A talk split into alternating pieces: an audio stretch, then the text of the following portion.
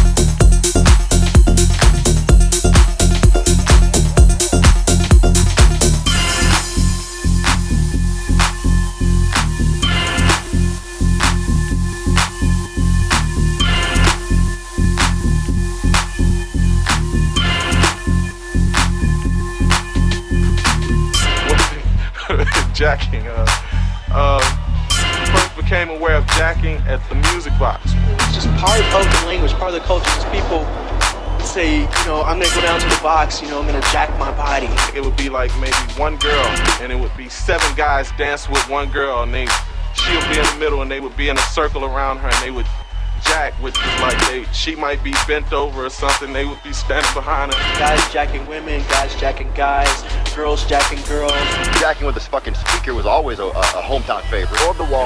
Or the wall, whatever was handy. If you were lucky enough to have a person with you, then yeah, you're jacking to that person. But if you didn't, you find a pole, you find a wall, go to the doorway. All right, all right, all right. All right.